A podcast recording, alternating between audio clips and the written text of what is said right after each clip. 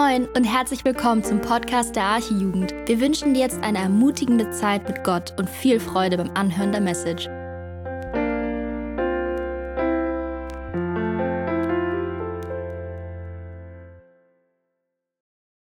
Amen. Danke dem Lobpreisteam. Schön, dass ihr alle da seid zum Start einer neuen Predigtreihe, wie Marki gesagt hat. By the way, heiße ich auch alle unsere lieben Leute willkommen, die uns von außerhalb zuschauen. Auch ihr seid dabei beim Thema Jüngerschaft. Darum geht es nicht nur heute Abend, sondern das ganze Quartal über wollen wir über das Thema Jüngerschaft uns Gedanken machen. Mein Thema heute lautet sieben Voraussetzungen für Jüngerschaft. Also heute mal nicht drei Punkte, was wir so klassischerweise als Preacher alle hier so haben, sondern sieben. Keine Angst, von der Zeit wird es genauso wie bei drei Punkten. Aber das ist so mal das, was uns erwartet. Sieben Voraussetzungen für Jüngerschaft. Ich habe einen Ausgangstext äh, aus Matthäus 4, die Verse 18 bis 20. Wenn ihr eine Bibel habt, schlagt sie auf oder gut, ihr könnt auch an die Wand gucken, da steht es dann auch dran geschrieben. Mm, da haben wir mal so eine Szenerie, wie das vor sich gegangen ist, Thema Jüngerschaft. Als Jesus aber am See Genezareth entlang ging, sah er zwei Brüder, Simon, genannt Petrus, und dessen Bruder Andreas. Die warfen das Netz in den See, denn sie waren Fischer. Und er spricht, also Jesus spricht zu ihnen, folgt mir nach und ich will euch zu Menschenfischern machen.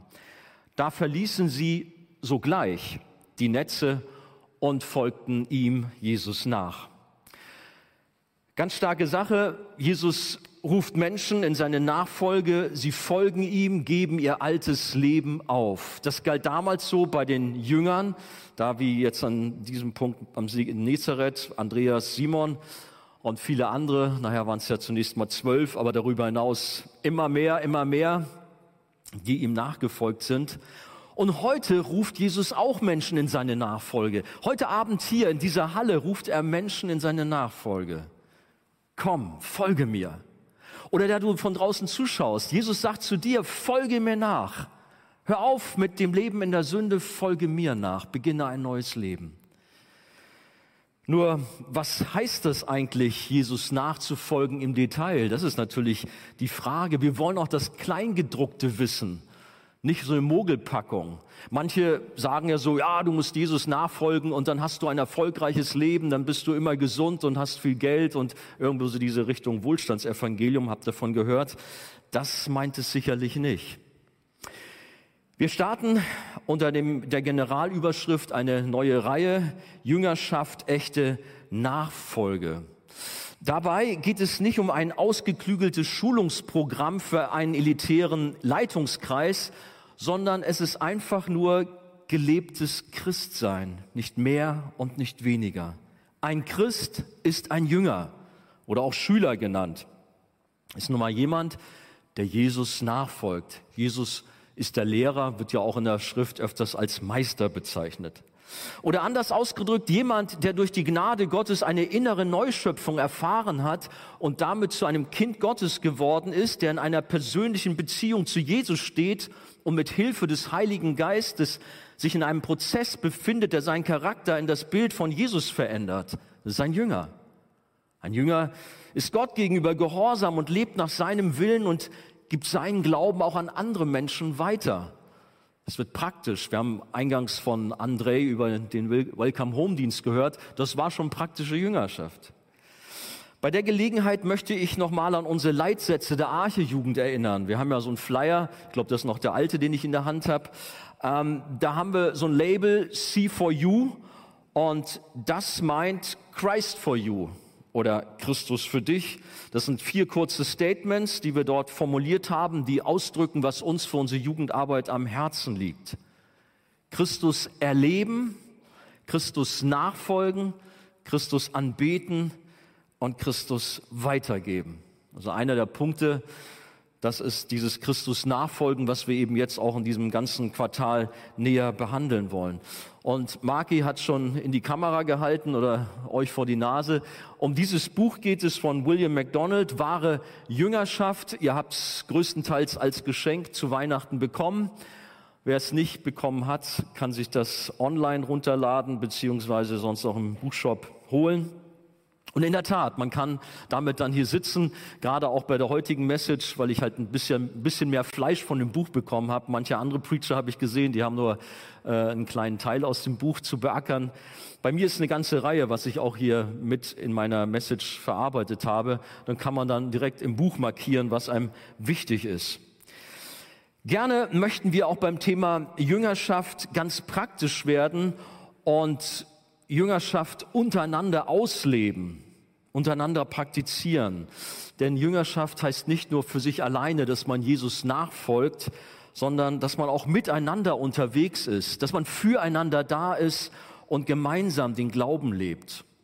Mit modernen Worten ausgedrückt, gedrückt, Mentoring, Coaching sind so Worte.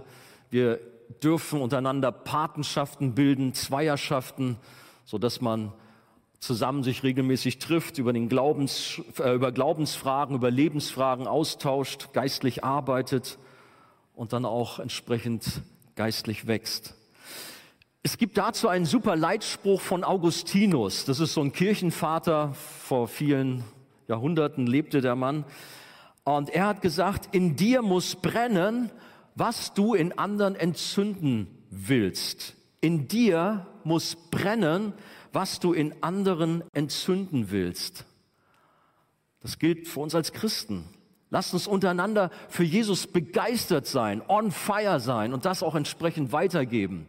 Das ist also etwas, das uns ausmachen soll. Jesus sucht nicht nach Männern und Frauen, die hin und wieder mal ein bisschen freie Zeit für ihn opfern, vielleicht sogar das komplette Wochenende ist ja echt doll. Nein, Jesus muss im Leben eines Nachfolgers von A bis Z jeden Tag der Woche 24-7 die absolute Nummer eins im Leben sein.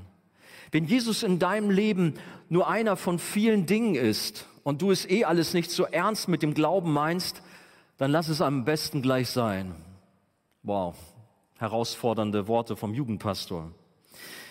Viele sind nämlich anfangs sehr begeistert Sie finden so den Jugendgottesdienst ganz cool oder vielleicht irgendwie einen besonderen Worship-Abend und die christliche Musik und das Miteinander, die Liebe, das ist alles ganz schön und gut und man, ja, man ist irgendwo dabei. Aber wenn es dann hart auf hart kommt und Konsequenzen gefordert sind, dann knicken solche Leute meist ein, die nicht richtig was mit Jesus erlebt haben. Sie ziehen sich zurück oder sie basteln sich ihren eigenen Glauben nach ihren Vorstellungen zusammen was ihnen noch so gefällt. Sie picken so manche Dinge aus der Bibel heraus, die ganz cool klingen, aber die unangenehm sind, die packen sie lieber beiseite. Ihr kennt diesen Ausspruch schon, Jesus braucht keine Fans, sondern echte Nachfolger. Keine Fans, echte Nachfolger braucht er. Es gibt einen Erweckungsprediger vergangener Tage namens John Wesley, vielleicht habt ihr von dem Namen mal gehört, der hat auch mal was Herausforderndes gesagt. Er sagte, gebt mir hundert Männer, die nichts fürchten außer die Sünde und nichts lieben außer Gott, und ich werde die Pforten der Hölle erschüttern. Und der Mann war echt gut drauf.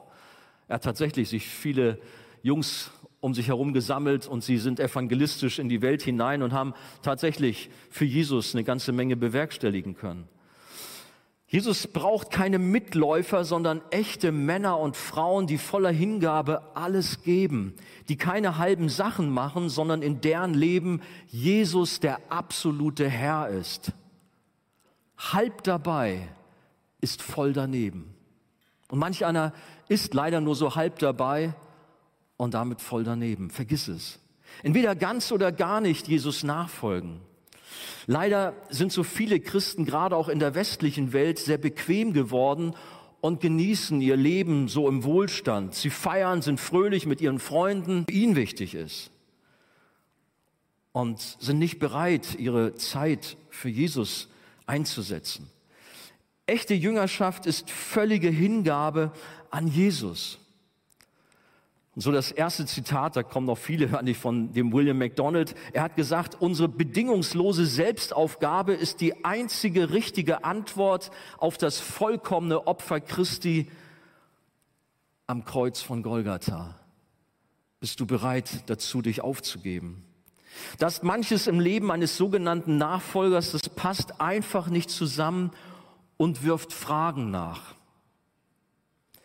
Komisch, dass wir mit großer Freude und unglaublicher Ausdauer Stunden und ganze Nächte vor dem PC, vor der Playstation verbringen oder im Chat mit Freunden oder bei Netflix oder in den sozialen Netzwerken. Aber bei Gebet und Bibellesen und Gottesdienst, da haben wir keine Zeit und keine Lust. Komisch, dass wir auf einer Party oder im Fanblock im Stadion hemmungslos aus uns herauskommen aber uns beim Lobpreis vor Menschenfurcht verkriechen und uns eher in die Hose machen, als dass wir mal für Gott die Hände heben und ihn feiern.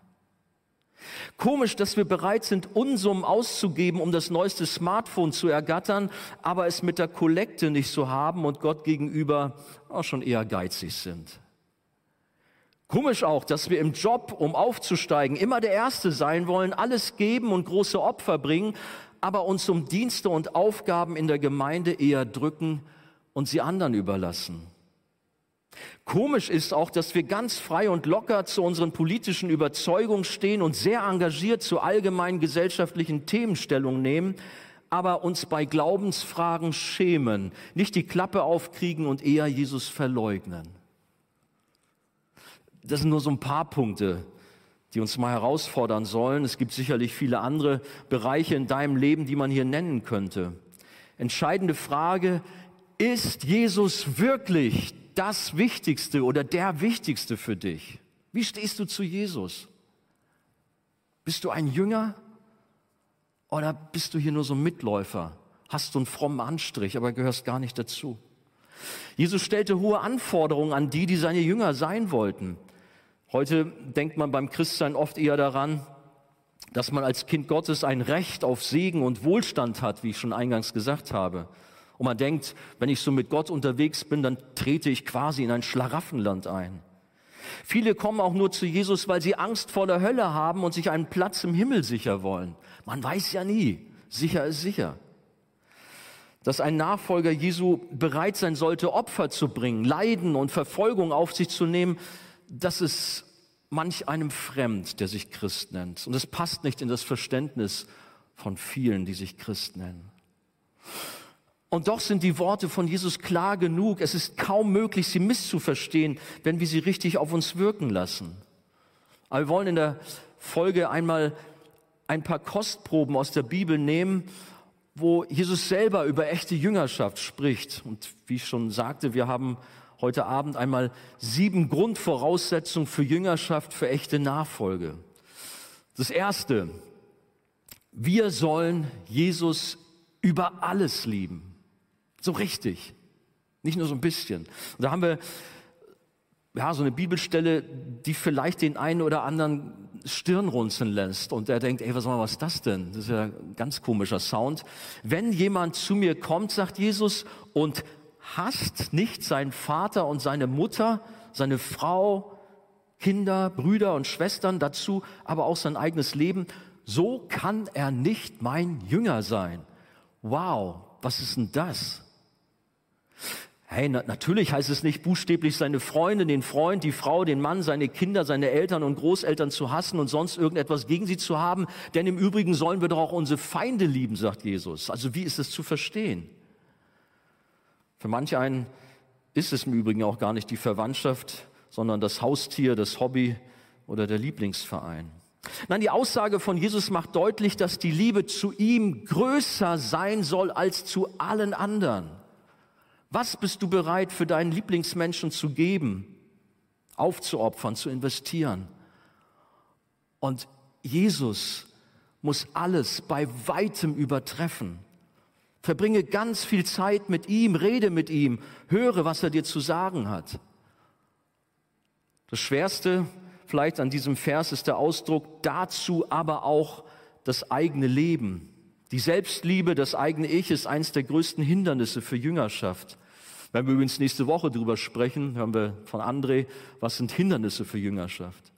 Wir sind mitunter so sehr in uns selbst verliebt und drehen uns um uns selbst und es geht nur um ich und meiner und mich und uns selbst und ja, ihr wisst.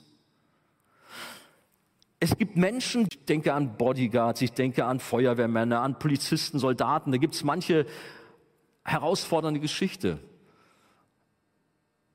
Weiß von einer, da brannte ein Hochhaus und die Leiter reichte nicht und der Feuerwehrmann ist an die oberste Leiter gestiegen und hat dann mit seinem Körper diese Distanz überwunden, sodass die Leute gerettet werden konnten.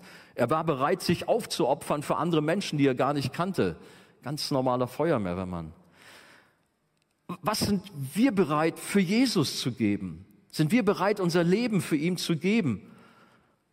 Alles für ihn zu tun? Wo stehen wir? Wenn wir das tun wollen, ja, dann sind wir da, wo er uns haben möchte. Kommen wir zum Zweiten. Wir sollen unser eigenes Ich verleugnen. Wenn jemand mir nachkommen will, so sagt Jesus, so verleugne er sich selbst. Matthäus 16, 24. Ja, was heißt das eigentlich, sich selbst zu verleugnen? Bin ich jetzt nicht mehr Andi Mertin? Verliere ich meine Identität, meine eigene Persönlichkeit? Wenn ich Jesus nachfolge, bin ich dann nur noch so ein Roboter, Marionettenfigur oder was soll das?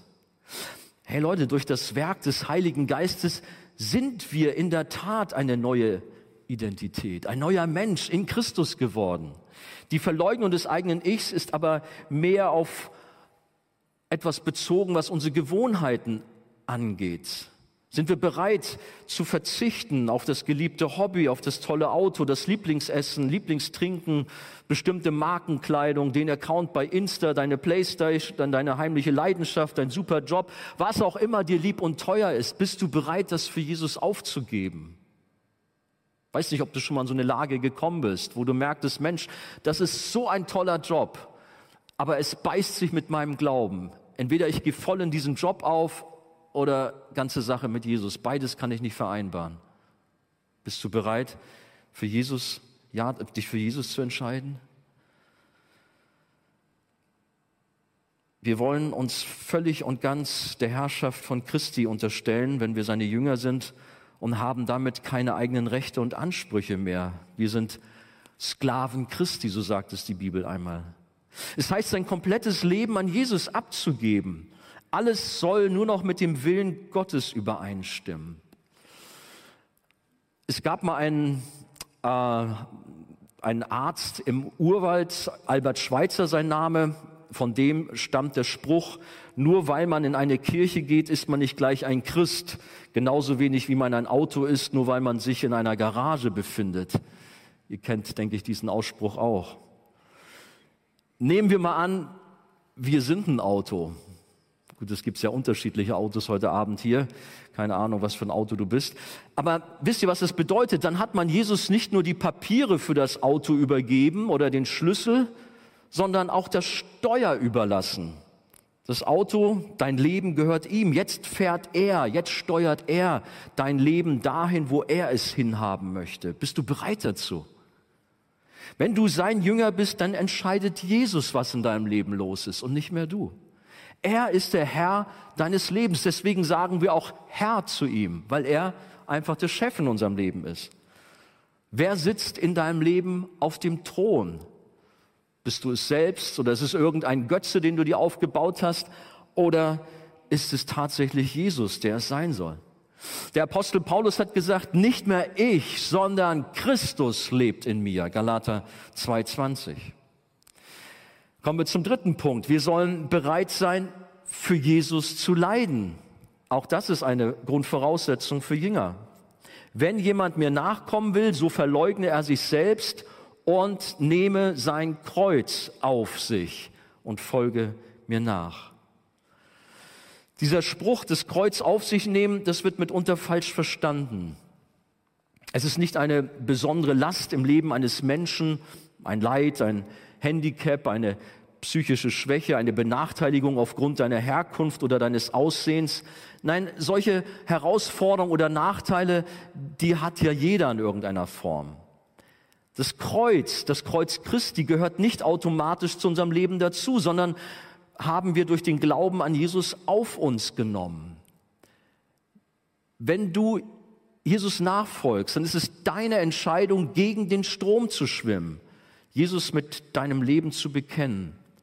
Und das Kreuz auf sich zu nehmen, das ist kein lockerer Spaziergang. Ey, ich schulter mal eben das Kreuz und gehe so meiner Straße. Locker, easy, kein Problem. Von wegen. Es ist ein beschwerlicher Weg der Nachfolge mit Spott, Schande, Verfolgung. Es bedeutet Mobbing, Ausgrenzung, Diskriminierung und vielleicht sogar den Märtyrertod. Hier in den westlichen Staaten geht es uns ja ganz gut mit unserem Glauben. Wir haben Glaubensfreiheit. Obwohl auch da manchmal auch der Wind ganz schön derbe blasen kann. Aber wir brauchen nur ein wenig weiterschauen in irgendwelche islamischen Länder oder auch ja, Nordkorea, um mal eins rauszugreifen. Da sieht es für die Christen ganz anders aus und sie bangen um ihr Leben und sind viele tausend in irgendwelchen Konzentrationslagern. Nein, wir wissen von der Schrift her, dass wir um seines Namens willen von allen Völkern der Welt gehasst werden. So steht es in Matthäus 24, 9. Du merkst es spätestens dann, wenn du mit deinen Kollegen mal ein bisschen tiefergehend über Jesus sprichst, über das, was es heißt, Jesus nachzufolgen, dann scheiden sich irgendwo die Geister. Dann wird es ihnen unangenehm.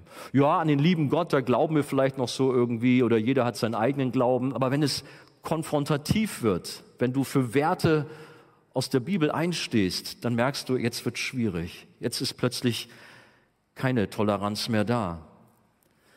Gut, aber jeder Gläubige kann dem Kreuz einfach dadurch entgehen, dass er sich dem Mainstream und den Werten der Welt anpasst und ihren Wegen folgt. Nur dann ist man bereits auf einem Irrweg und kann kein Jünger Jesu sein. Das vierte, wir sollen Jesus nachfolgen. Steht auch in diesem Vers drin, wenn jemand mir nachkommen will, so verleugne er sich selbst und nehme sein Kreuz auf sich und folge mir nach. Was bedeutet es nun genau, Jesus nachzufolgen? Klar, wir haben die einzelnen Punkte, gehen sie durch. Aber es heißt auch, in die Fußspuren von Jesus zu treten und genau das zu tun, was er auch getan hat. Und nun geh mal in Gedanken durch, was Jesus auf dieser Erde alles getan hat, wie er von Liebe, von Barmherzigkeit erfüllt war, wie er sich den Ausgegrenzten zugewandt hat, wie er Menschen geheilt hat, wie er große Dinge getan hat, wie er einfach ganz besonders war, der Sohn Gottes. Was hat er getan? Um das zu verstehen, sollte man sich vor Augen führen, was das Leben von Jesus ausgemacht hat, denn wir sollen so sein wie er.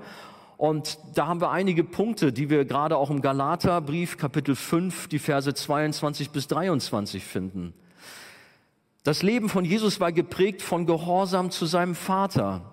Sein Leben war geprägt von der Kraft des Heiligen Geistes. Sein Leben war geprägt von einem selbstlosen Dienst an andere Menschen. Sein Leben war geprägt von Geduld im Leid und der Ausdauer trotz Misshandlung. Sein Leben war geprägt von Eifer, Hingabe, Selbstbeherrschung, Demut, Sanftmut, Freundlichkeit, Liebe und Treue. Jesus selbst verkörpert die Frucht des Geistes, die gerade in Galater 5 auch so genannt wird. Er verkörpert sie in, in Reinkultur, in Vollkommenheit. Und Jesus sagt, dadurch wird mein Vater verherrlicht, dass ihr, also seine Jünger, dass ihr viel Frucht bringt. Ja, und dann sagt das auch, und meine Jünger werdet, Johannes 15, Vers 8. Wenn wir seine Jünger sein wollen, dann müssen wir so rein und heilig leben wie er. Boah, das war eine riesenhohe Messlatte, das schaffen wir doch nicht. Wir kommen da gleich noch zu, wie wir das alles schaffen. Jeder Punkt ist so herausfordernd und man könnte sagen, das packe ich nicht, dann kann ich kein Jünger sein. Kommen wir zum nächsten. Fünftens, wir sollen unsere Glaubensgeschwister lieben. Johannes 13, 35. Daran wird jedermann erkennen, dass ihr meine Jünger seid, wenn ihr Liebe untereinander habt. Wir hatten heute eingangs das Beispiel vom Welcome Home Team. Es ist tragisch, wenn Leute von draußen hier reinkommen, die keine Christen sind und hier irgendwie mitkriegen, oh, da ist nur Streit und Hass und Unversöhnlichkeit und Bitterkeit und einer schneidet den anderen und sie lästern übereinander. Das würde hinten und vorne nicht passen. Aber wenn Menschen von draußen merken, und ich höre Gott sei Dank oft von diesem Zeugnis, wow, was ist das für eine Herzlichkeit, für eine Liebe untereinander? Dann merken wir, hier läuft es richtig, weil das ist das Kennzeichen der Jünger, man soll Liebe untereinander haben. Als Nachfolger von Jesus sollen wir unseren festen Platz in einer Gemeinde haben, deren Zentrum Jesus und sein Wort ist. Eine Christuszentrierte Gemeinde, eine wortzentrierte Gemeinde brauchen wir als Jünger Jesu. Gemeinsam leben wir unseren Glauben und lernen dort voneinander. Wir können nicht sagen, dass wir Jesus lieben und haben gleichzeitig ein gestörtes Verhältnis zu unserem Nächsten. Weder hier in der Jugend noch in der Gemeinde wenn wir am Sonntag zum Gottesdienst zusammenkommen und sagen, oh Mann, die Alten mit ihren, ja, mit ihren Ideen, das mag ich nicht oder irgendwie sowas, sondern Jung und Alt gehören zusammen und wir sollen Liebe füreinander haben. Wir können nicht sagen, wir lieben Jesus, wir lieben Gott, aber wir hassen unseren Bruder. Äh, Im ersten Johannesbrief, zum Beispiel Kapitel 2, wird das aufgegriffen. Es kann nicht angehen, dass du dem Bruder oder der Schwester aus dem Weg gehst weil die Nase dir nicht passt. Ich meine, du musst nicht mit jedem Best Friend sein, aber ich glaube, ihr wisst, was gemeint ist. Die Bibel sagt, liebe deinen Nächsten wie dich selbst. Einer soll den anderen höher achten als sich selbst und viele andere, andere herausfordernde Verse. Wenn wir die Gemeinden in der Bibel so anschauen, die waren nicht perfekt. Da gab es auch manche ja, Not, manche Herausforderungen, mancher Streit. Auch die Gemeinde in Korinth hatte viele Probleme untereinander. Und Paulus musste manches korrigieren und die Gemeinde darauf hinweisen. Er hat ihnen zum Beispiel gesagt, ey Leute, ich erlebe, hier sind so viele Dienste bei euch. Ihr habt so viele Geistesgaben, aber wenn bei euch die Liebe fehlt, dann könnt ihr alles in die Tonne treten, dann ist es nur Schall und Rauch, dann vergisst es, es bringt nichts.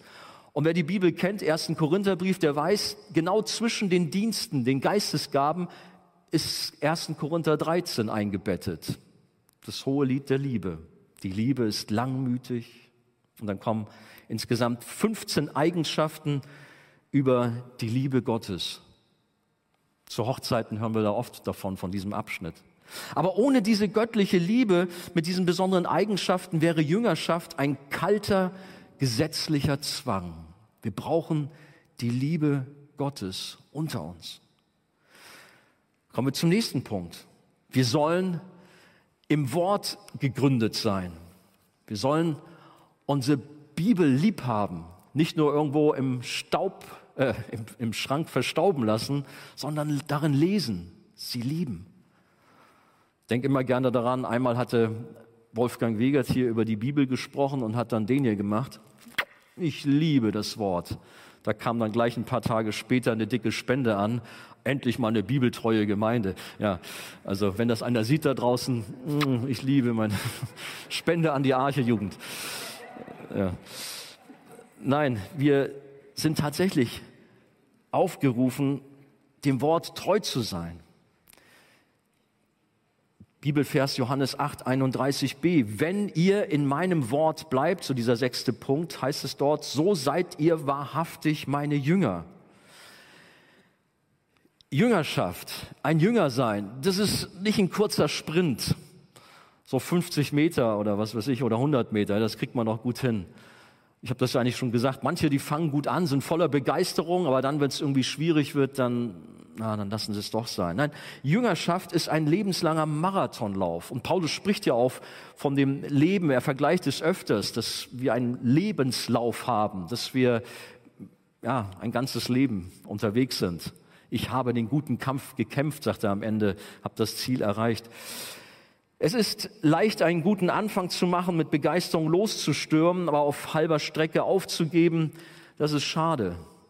Jesus nachzufolgen heißt dran zu bleiben, auszuharren bis zum Ende. Da gibt es auch einen herausfordernden Bibelvers. Jesus sagt, niemand, der seine Hand an den Flug legt und zurückblickt, ist tauglich für das Reich Gottes. Also er geht da auf den Bereich der Landwirtschaft, so die, die Landwirte, die da diesen Flug gezogen haben, die mussten ja so eine gerade Linie ziehen. Und es war fatal, wenn er dann da nach hinten geguckt hat und mit dem Flug dann irgendwo ja, sonst wo landete. Und darauf nimmt Jesus Bezug. Wir dürfen nicht zurückgucken, sondern sollen ihn, sollen das Kreuz im Blick haben. Das ist das Zentrum unseres Lebens. Und natürlich auch Gottes irrtumslose Wort. Die Wahrheit soll unser Fundament, unser Maßstab sein, an das wir uns gehorsam halten. Jesus sagt, liebt ihr mich, so haltet meine Gebote, steht in Johannes 14, 15. Liebt ihr mich, so haltet meine Gebote. Und das ist so ein Punkt, der mir auffällt, sehr stark in vielen christlichen Jugendgruppen. Ich spreche auch zuerst zu mir selber oder zu uns, dass man vielleicht raushört, ja, wir lieben Jesus und wir feiern ihn und wir sind im Lobpreis.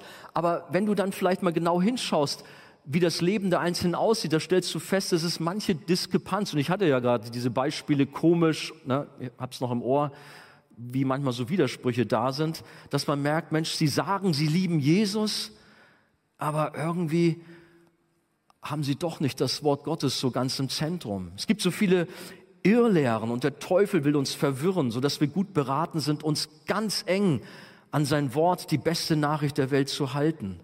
Also lies, studiere die Bibel, denke, ja, einmal heißt es in der Bibel, denke Tag und Nacht über das Wort Gottes nach und lass es auf dich wirken und es wird dich segnen. Viele meinen Jünger zu sein, aber sie leben eben nicht nach Gottes Wort, nach seinem Willen, sondern nach ihren eigenen Ideen und Vorstellungen haben sich ihren eigenen Glauben so zusammengezimmert.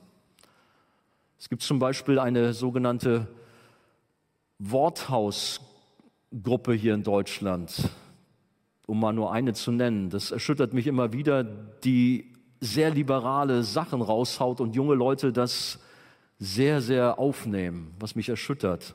Leute, liest die Bibel, lasst euch nicht von irgendwelchen Irrlehrern verwirren, sondern bleibt bei der Wahrheit. Zu denen, die sich ihren eigenen Glauben zusammenzimmern, beziehungsweise ja, irgendwas nicht so ernst nehmen, sagt Jesus, nicht jeder, der zu mir sagt, Herr, Herr, wird in das Reich der Himmel eingehen, sondern wer den Willen meines Vaters im Himmel tut. Es kommt darauf an, den Willen Gottes zu tun. Das, was die Bibel uns sagt, ernst zu nehmen, danach zu leben. Wenn wir das nicht tun, dann sind wir nicht in Wirklichkeit Jünger Jesu. Und gleich danach, das ist hier Matthäus 7, äh, das war gerade 21, aber dann in Vers 23, da kommt Jesus mit sehr ernsten Worten und begegnet diesen Leuten, die dann sagen, ja, hey, wir haben doch so tolle Dienste und wir sind ganz super gut drauf, wir sind so richtig gute, fromme Leute. Sie rechtfertigen sich so. Und was sagt Jesus dann? Ich habe euch nie gekannt, weicht von mir, ihr Gesetzlosen. Das ist so eine Stelle, wo ich schon manchmal, boah, denke, ey Mann, da ging es darum, die haben echt fast Wunder erlebt, die haben sich irgendwo engagiert aber sie haben nicht den Willen Gottes getan. Sie haben ihr eigenes Ding gemacht und Jesus sagt, ich kenne euch nicht, weicht von mir, ihr Gesetzlosen. Mit anderen Worten, wer Gottes Wort ignoriert oder verdreht, ist kein Jünger und gehört nicht zu Jesus. Als letztes Punkt 7, wir sollen alles aufgeben. Lukas 14, 33, so kann auch keiner von euch mein Jünger sein, der nicht allem entsagt, was er hat. Ihr habt richtig gehört, der nicht allem entsagt, was er hat. Ja gut, äh, Kleingedruckte, was genau ist denn mit allem Absagen oder Entsagen gemeint? Und hier ist auf jeden Fall der Verzicht auf materielle Werte gemeint, alles, was nicht unbedingt zum Leben notwendig ist. Das ist jetzt ein sehr herausfordernder Punkt, gerade für Christen aus der westlichen Welt. Wir werden das gleich noch sehen. Matthäus 6,33, ein ganz bekannter Bibelvers, da heißt es, tracht zuerst nach dem Reich Gottes und alles andere, was wir dann brauchen, wird uns zufallen. Ein Jünger kann nicht mit einem guten Gewissen Reichtum anhäufen, während um ihn herum Menschen verloren gehen, weil ihnen niemand von Jesus erzählt. Jesus hat zu einem materialistischen Lebensstil klare Worte gefunden. Matthäus 6, Abvers 19. Ihr sollt euch nicht Schätze sammeln auf Erden, wo die Motten und der Rost sie fressen und wo die Diebe nachgraben und stehlen. Sammelt euch vielmehr Schätze im Himmel, wo weder die Motten noch der Rost sie fressen und wo die Diebe nicht nachgraben und stehlen. Und John Wesley, den ich vorhin schon mal kurz erwähnt hatte, der fordert daran anlehnend heraus, Schätze auf Erden zu sammeln, ist vom Herrn genauso klar verboten worden wie Ehebruch und Mord. Das musst du mal echt mal sacken lassen. Schätze auf Erden zu sammeln, ist vom Herrn genauso klar verboten worden wie Ehebruch und Mord. Puh. Das ist gerade für Christen im Westen eine besondere Herausforderung, weil man doch so gut Geld verdient und sich etwas Schönes anschaffen kann. Jesus sagt, verkauft eure Habe und gebt Almosen. Lukas 12, 33. Und er hat gewarnt, dass es Reiche schwer haben werden, in den Himmel zu kommen. Er hat gesagt, eher geht ein Kamel durch ein Nadelöhr, als dass ein Reicher in den Himmel kommt. Matthäus 10, 25.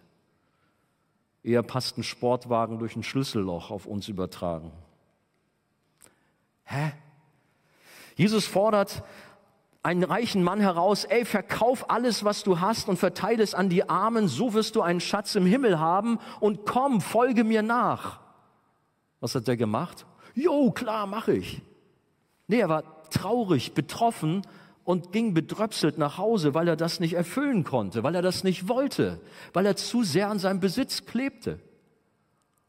Und wir haben Beispiele aus der Schrift, dieser reiche Kornbauer, der gedacht hat, ey, mein Leben ist so cool, ich häufe mir immer mehr Reichtum an. Und irgendwann hieß es, du nah, heute wird man deine Seele von dir fordern. Worauf baust du dein Leben auf? Die ersten Jünger, die Urgemeinde, die setzte Gottes Wort tatsächlich genau um. Apostelgeschichte 2, Verse 44 bis 45. Alle Gläubigen waren aber beisammen und hatten alle Dinge gemeinsam. Sie verkauften die Güter und Besitztümer und verteilten sie unter alle, je nachdem einer bedürftig war. Dieser Abschnitt, der soll uns heute erneut herausfordern, nicht an unserer Kohle zu kleben und auf Luxus aus zu sein, sondern vielmehr spendabel und großzügig für, für das Reich Gottes zu geben. Im Übrigen hat Gott uns alles gegeben. Alles, was wir, haben, was wir haben, gehört eigentlich gar nicht uns selbst, sondern es gehört Gott. Er hat uns das nur gegeben, dass wir es verwalten können. Er hat uns mit so viel Segen überschüttet. Vielleicht habt ihr von äh, Charles Stadt gehört. Das ist ein Mann, der lebte Ende des 19. Jahrhunderts und er war im Grunde so der Cristiano Ronaldo im englischen Cricket und verdiente mit seinem Sport wahnsinnig viel Geld. Er war echt so der King seiner Zeit und alles, alle lagen ihm zu Füßen. Aber dann fand er zu Christus, sein Leben wurde neu gemacht, er wurde ein Jünger Jesu und er hat sich entschlossen, sein ganzes Vermögen ins Reich Gottes zu geben. Und als er dann 20.000 Euro seiner Frau gab, damit sie es für die Hochzeit zurücklegen sollte. Da wollte sie sich nicht von ihrem Mann übertreffen lassen, sondern fragte Charles, sag mal, was gebot der Herr dem reichen Jüngling? Verkaufe alles. Naja, so wollen wir gleich bei unserer Hochzeit anfangen damit und alles dem Herrn geben. Gesagt, getan. Sie gab das Geld an christliche Missionsgesellschaften. Das soll jetzt nicht heißen, dass ihr jetzt eure Hochzeit nicht mehr planen könnt oder irgendwie, aber das sind so ein paar herausfordernde Dinge, wo man mal drüber nachdenken darf. Ich, ich sage euch auch mal Beispiele. Ich arbeite ja logischerweise als Pastor hier im Gemeindebüro. Wir kriegen sehr viel Post und auch teilweise ganz ehrliche Post. Und das berührt, mich manchmal, wie Menschen schreiben, wie sie sich echt von ihrem Mund Sachen absparen um uns was zu geben, damit wir irgendwie die Aktion Hoffnung für Kinder durchführen können oder was auch immer, Brunnen in Paraguay oder irgendwo was, Gutes machen können, brauchen wir ja Geld für. Weiß noch, eine ältere Frau, sie hatte nichts, ganz schlecht, aber sie sagte, ich bügel, was das Zeug hält und das Geld, was ich vom Bügeln einnehme, das schicke ich zur Arche. Oder ich weiß von einer Familie, sie wollten sich eigentlich ein neues Schlafzimmer kaufen, hatten das Geld schon zurückgelegt, aber der Herr sprach zu ihnen, gib's in die Mission. Sie haben es in die Mission gegeben. Oder hat mich auch berührt, habe ich selber gesehen. Wir wollten eigentlich uns einen super schönen Urlaub als Familie machen. Ich weiß nicht mehr, wo sie hinfahren wollten. Aber wir hatten so ein Drängen verspürt, dieses Geld euch als Arche zu geben, damit ihr das für die Armen einsetzen könnt. Glaubt man ja nicht, dass ich dann dachte, oh Mann, das war für mich auch herausfordernd. Ich weiß nicht, ob ich demnächst meinen Urlaub fast vor Augen hatte. Aber ich dachte, Mann, was für ein Opfer, was sind die bereit zu geben? Und wir fahren vielleicht sogar zweimal im Urlaub. Einfach nur mal so ein paar Beispiele, die uns vielleicht dort herausfordern können. Manch einer hat tatsächlich auf eine Anschaffung verzichtet oder sein altes Auto noch ein bisschen länger gefahren, um das Geld für das Reich Gottes zu spenden. Wir sind tatsächlich als, auch als junge Mannschaft zu, äh, gefordert zu handeln. Die Bibel sagt, wer aber die Güter dieser Welt hat und seinen Bruder Notleiden sieht und sein Herz vor ihm verschließt, wie bleibt die Liebe Gottes in ihm? 1. Johannes 3,17. Deshalb lasst uns die Augen offen halten und unseren Glaubensgeschwistern nicht zuletzt in armen Ländern zur Seite stehen und ihnen materiell helfen. Manches Mal haben wir ja so Berichte von unserer Arbeit in Bolivien, in Myanmar, irgendwo in Afrika. Und ihr habt sicherlich auch Bilder vor Augen oder Ukraine. Da sind teilweise große Nöte und wir wollen gerne helfen. Das heißt, wir dürfen auch unsere eigenen Ausgaben ruhig mal überprüfen, wo wir unnötig Geld verballern und in luxuriösen Verhältnissen leben, was schlicht nicht nötig ist. Hingegen gibt es genug Menschen in Not, die es bitter nötig haben. Ja, gut, nun bin ich hier im Jugendgottesdienst und spreche zu Schülern, zu Studenten, zu Leuten, die eh vielleicht nicht viel haben. Aber es kann ja auch mal sein, dass man sagt, okay, es muss nicht jede Woche ein Kinobesuch und zweimal die Woche essen gehen oder was weiß ich, dass man da irgendwie andere Prioritäten setzt, um auch so etwas mehr fürs Reich Gottes einzusetzen. Nur mal so als Anregung.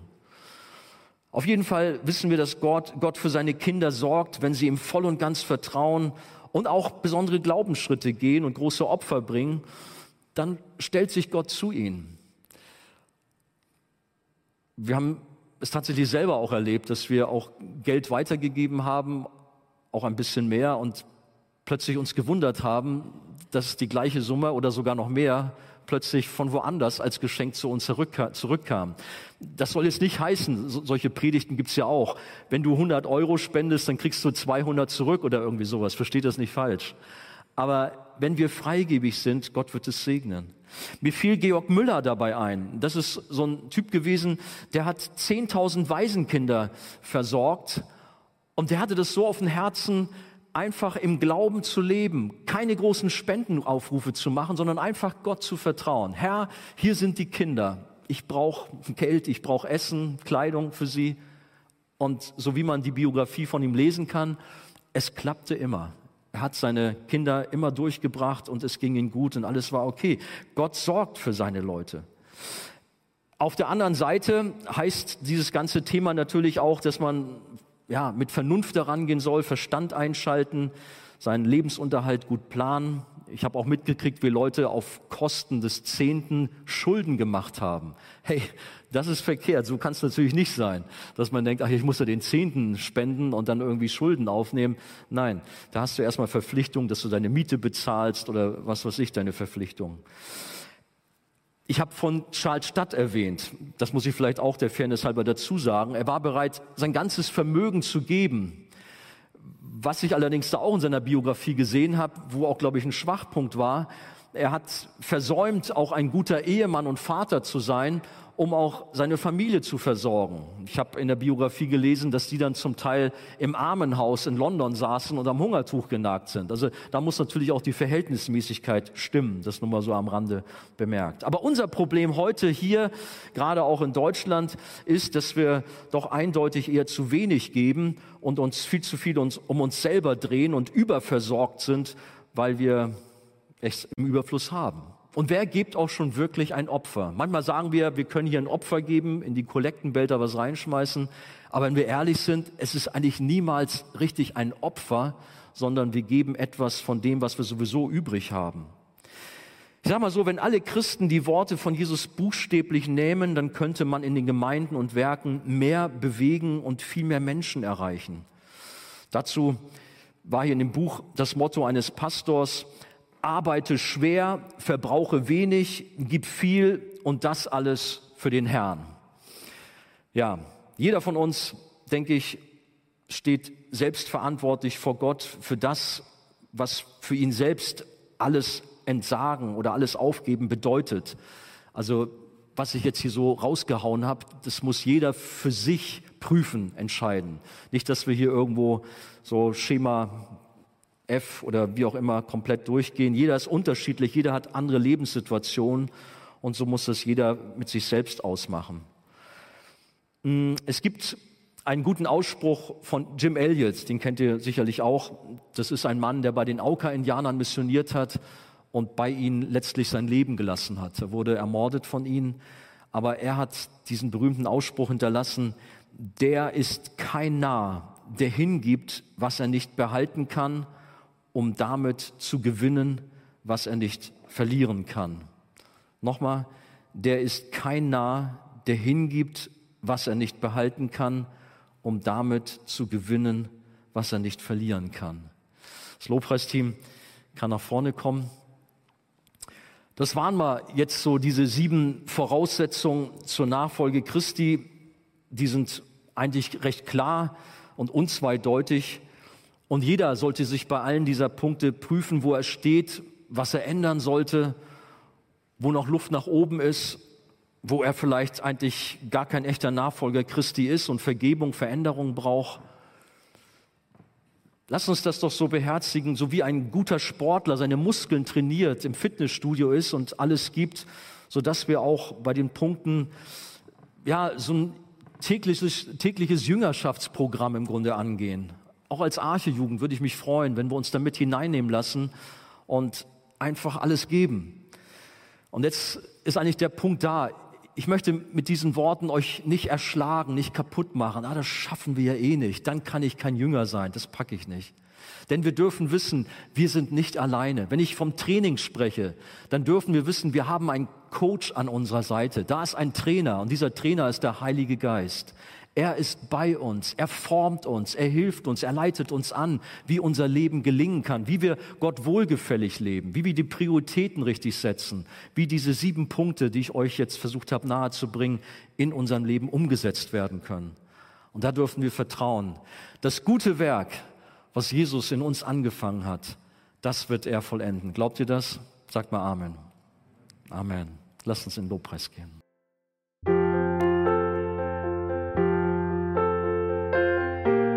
Wir freuen uns, dass du heute mit dabei warst. Wir als Archijugend sind fest davon überzeugt, dass Gott auch heute durch sein Wort spricht und hoffen, dass du ihn durch diese Predigt besser kennenlernen konntest. Weitere Beiträge von uns findest du auch auf unseren Social-Media-Kanälen oder unter archijugend.de. Bis dann, tschüss!